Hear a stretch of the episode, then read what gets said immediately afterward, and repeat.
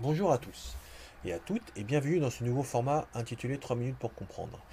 De temps en temps, de nouvelles vidéos ou podcasts portant ce nom sortiront sur la chaîne et sur mon site afin d'approfondir un point du cours ou d'expliquer un événement. Pour commencer cette série en ce jour férié, nous allons étudier aujourd'hui la fête qui a lieu chaque année le 1er mai, la fête du travail. Un peu d'histoire pour commencer. Le saviez-vous En France, le 1er mai est un jour chômé et férié depuis 1947. Mais la fête du travail est née dans le pays de la libre entreprise aux États-Unis. À Chicago, le 1er mai 1886, une grève généralisée se déclare et elle est suivie par 400 000 salariés. Cette grève paralyse un nombre important d'usines. Comme d'autres travailleurs, ils réclament la journée de 8 heures de travail. Mais les patrons s'y opposent et le mouvement s'éternise jusqu'au 4 mai 1886. Lors d'une manifestation, une bombe vise les policiers qui de leur côté ripostent. Si les manifestants obtiennent gain de cause, le bilan est lourd avec plus de 10 morts. En 1886, sous la pression syndicale, les travailleurs américains obtiennent la journée du travail de 8 heures. À Paris, en juillet 1889, trois ans après les émeutes de Chicago, l'international socialiste se réunit et adopte le 1er mai comme la journée internationale des travailleurs.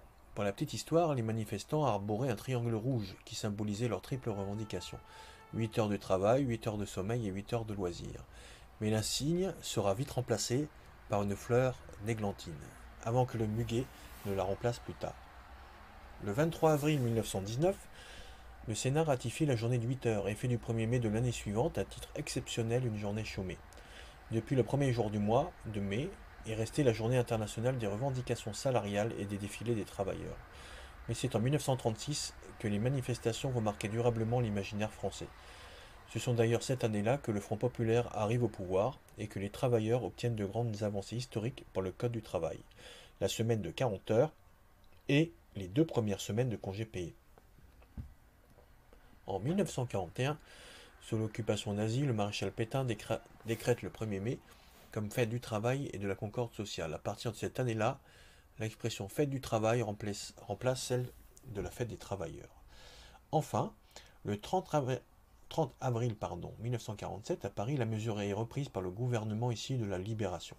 Le 1er mai devient alors chômé et payé, et se caractérise par une interdiction légale de travail sans réduction de salaire. Toutefois, l'appellation fête du travail reste une coutume et non une appellation officielle. Aujourd'hui, la fête du travail est un jour chômé dans la quasi-totalité des pays d'Europe, à l'exception des Pays-Bas et de la Suisse. Dans le reste du monde, le 1er mai est également fêté en Russie, au Japon, en Afrique du Sud et en Amérique latine. Aux États-Unis, où cette tradition est née, on célèbre le Labor Day, le premier lundi de septembre. Voilà, ce premier numéro est terminé. Merci à tous de l'avoir écouté. N'hésitez pas à vous abonner donc sur la chaîne pour ne pas louper les prochaines nouveautés. Je vous souhaite euh, bon courage dans cette période difficile et euh, bonne journée à tous.